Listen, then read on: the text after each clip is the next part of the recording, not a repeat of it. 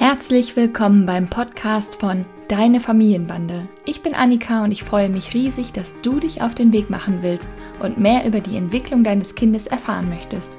In diesem Podcast führe ich dich mit Humor und Gelassenheit durch den Dschungel zwischen Bedürfnisorientierung, wissenschaftlichen Erkenntnissen und der Entwicklung einer selbstbewussten Haltung, die zu dir und deiner Familie passt.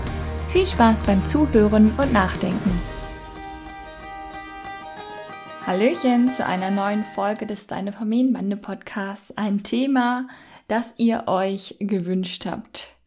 Zähne putzen, Haare waschen und kämmen, wickeln. In vielen Familien immer wieder einfach nur ein Kampf. Du kennst das sicherlich. Man stellt sich auf den Kopf und macht sich zum Hampelmann, um es möglichst friedlich über die Bühne zu bringen.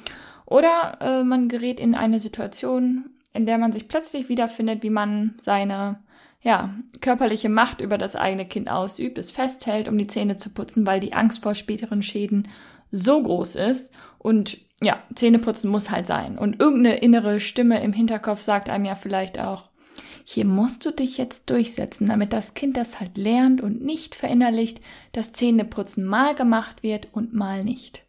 So richtig wohl fühlen sich viele Eltern und du sicherlich damit nicht und die Kinder gerade wenn die erwachsene Macht ausgeübt wird, sicherlich auch nicht.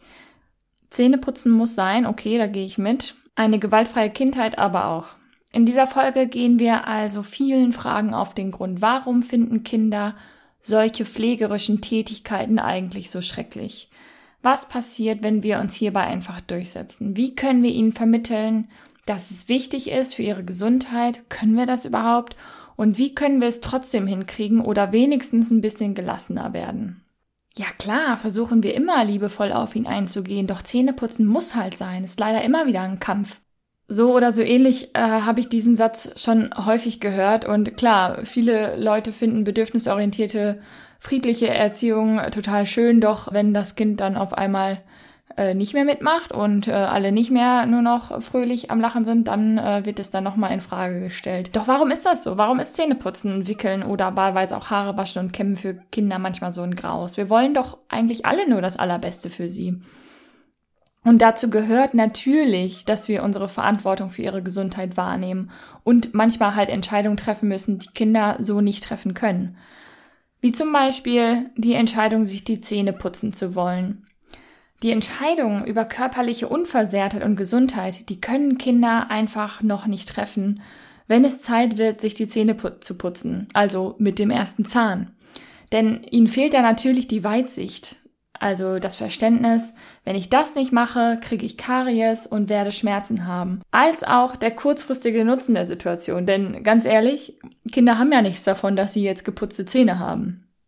Der Mund ist ein extrem sensibler Bereich und die Mundhöhle. Und Kinder nehmen Empfindungen und Berührung dort extrem intensiv wahr und wollen das auch kontrollieren, denn in den ersten Lebensjahren erkunden Kinder ja auch sehr viel mit dem Mund, mit der Mundhöhle. Alles wird ähm, angelutscht, äh, angekaut und so. Und das heißt, es primäres Lernen in dem Alter findet über den Mund statt. Das ist eine Erklärung dafür, warum der Mund so sensibel ist und warum sie das kontrollieren wollen.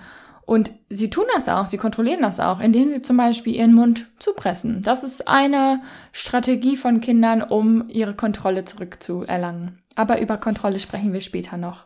Kinder können auch einfach noch nicht verstehen, dass nur die regelmäßige Handlung einen Benefit für ihre Gesundheit haben wird.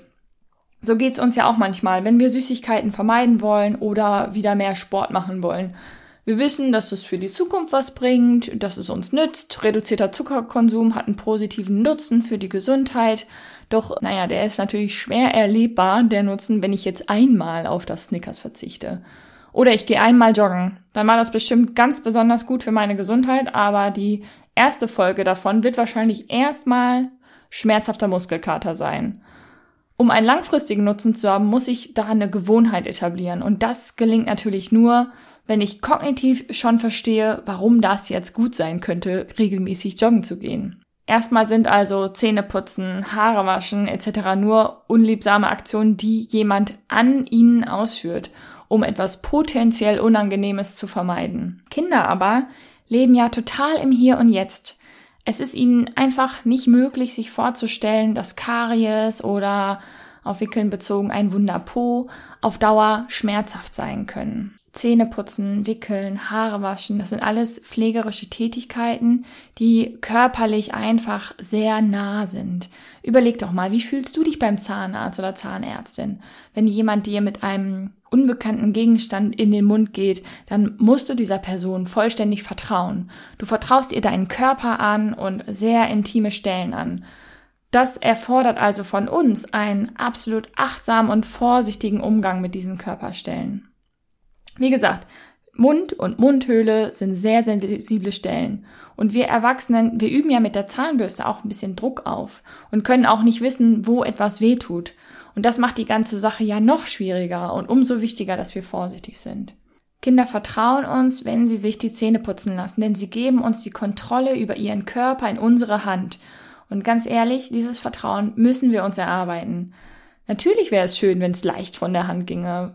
Aber alle diese pflegerischen Tätigkeiten wie Wickeln, Zähneputzen etc. sind absolut Kooperationsleistungen. Wir müssen es also schaffen, für das Kind eine daraus eine angenehme oder zumindest gut aushaltbare Situation ähm, herzustellen, damit diese Handlung nicht mit Erfahrung und Erinnerung verknüpft wird, die es dem Kind möglicherweise im schlimmsten Fall ein Leben lang schwierig machen, sich jemandem anzuvertrauen. Es gibt ja auch Menschen, die empfehlen, ein Kind festzuhalten. Dazu gehöre ich definitiv nicht, weil das ist einfach Gewalt am Kind und auch ein Vertrauensbruch dem Kind gegenüber. Da können wir einfach nicht unsere Verantwortung über die körperliche Gesundheit über unsere Verantwortung über die seelische Gesundheit unseres Kindes stellen. Denn wie gesagt, Kinder lassen sowas wie Wickeln, Zähneputzen etc. überhaupt nur an sich machen, weil sie uns vertrauen, weil sie nicht beurteilen können, dass das jetzt gut und wichtig ist. Wie gesagt, es fühlt sich erstmal nur an wie eine unangenehme Aktion, die jemand an ihn ausführt. Ich glaube, ich habe das jetzt eben schon mal gesagt. Zähneputzen hat ganz viel mit Kooperation und Vertrauen zu tun. Manchmal funktioniert das mit äh, Ritualen und Gewohnheiten, weil die sehr hilfreich sind fürs Kind zu wissen, was als nächstes passiert. Aber manchmal funktioniert es halt auch nicht durch Rituale und Gewohnheiten, weil wir es dann jeden Morgen und Abend durchdrücken wollen. Manchmal müssen wir kreativ sein, um diese Aktion hinzukriegen. Das bedeutet, dass sie vielleicht nicht unbedingt an eine Tageszeit gebunden ist, in der das Kind eh nicht super kooperationsbereit ist, weil es zum Beispiel noch todmüde oder im Halbschlaf ist. Andererseits kann gerade der Halbschlaf auch genau das sein, was funktioniert und ist dann ja auch okay. Ich weiß, also ich könnte mir vorstellen, manche schreien jetzt auf, weil Pflegehandlungen im Halbschlaf durchzuführen, wenn das Kind es nicht richtig mitkriegt, ist vielleicht auch nicht die feine englische Art. Aber für mich persönlich ist es immer noch das kleinere Übel, als ein schreiendes Kind gegen seinen Willen zu fixieren.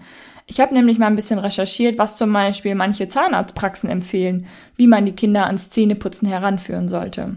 Eine Praxis empfahl, wie gesagt, das Kind zwischen den Oberschenkeln zu fixieren und den Kopf festzuhalten. Und so fixiert würde das Ganze ja höchstens eine halbe Minute dauern. Und das dürfen Eltern ja machen, weil sie Vertrauenspersonen sind und weil Kinder ja sonst ihre Grenzen austesten und ihren Willen kriegen würden.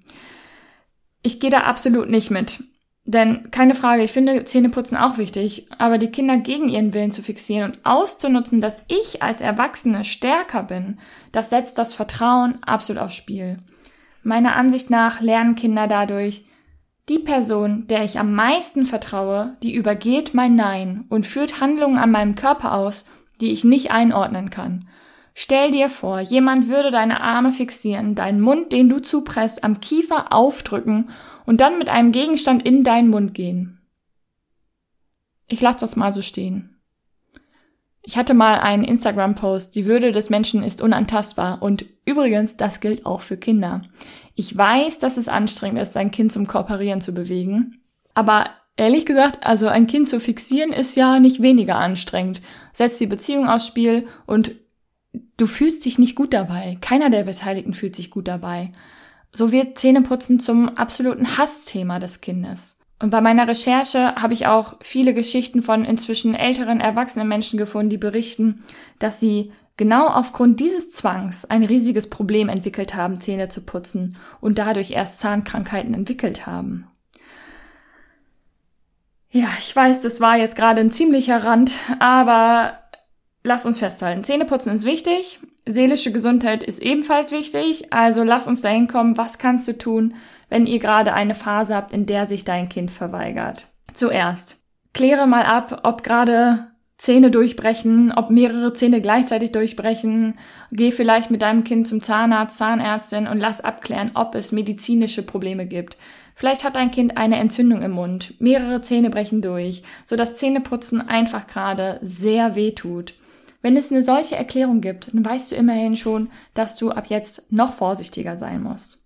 Wenn es keine medizinische, körperliche Ursache gibt, dann hilft nur kreativ werden, um die Kooperationsbereitschaft deines Kindes zu erhöhen. Denn dann befindet sich dein Kind möglicherweise gerade in der Autonomiephase, also Autonomieentwicklung, vielleicht kennst du es unter Trotzphase. Und da sind die Themen autonom, selbstständig sein, selbstbestimmt sein einfach extrem wichtig für das Kind. Spielen und Nachahmung sind hier die Schlüsselbegriffe, die euch zu Hause über diese schwierigen Phasen hinweg helfen können. Und deine Vorbildfunktion ist natürlich extrem wichtig, deshalb nachahmen. Sieht dein Kind, dass du dir zweimal am Tag mindestens drei Minuten die Zähne putzt oder machst du das, wenn dein Kind schon im Bett ist oder noch im Bett ist? Denk da mal drüber nach, putzt vielleicht zusammen Zähne. Es gibt tolle Kinderbücher, die erklären, warum Zähneputzen notwendig ist. Verbinde das Zähneputzen mit einem Lied. Ja, kannst du googeln. Ich hatte eigentlich vor, hier vielleicht eine kleine, äh, ein kleines Lied reinzusingen, aber mir fällt gerade keins ein. da müssen wir alle nochmal googeln.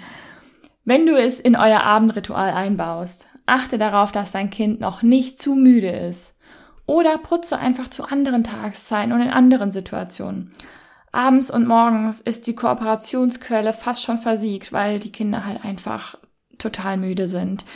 Und manchmal ist es halt nicht zweimal am Tag Zähne putzen, sondern achtmal am Tag auf der Spieldecke nach dem Essen und dann aber nur für zehn Sekunden oder so, weil die Kinder dann gerade kooperationsbereit sind. Weitere kreative Lösungen sind zum Beispiel, du kannst ein Schmuseritual einführen. Ein Kuss auf die Stirn, einer auf die Nase und die Zahnbürste, die möchte mit den Zähnen schmusen. Lass die Zahnbürste sprechen. Hey, ich möchte mit euch kuscheln, darf ich reinkommen? Aber die Zahnbürste kann natürlich auch Monster verjagen oder Essensreste suchen und Verstecken spielen. Erweckt sie zum Leben und denkt euch lustige Geschichten aus.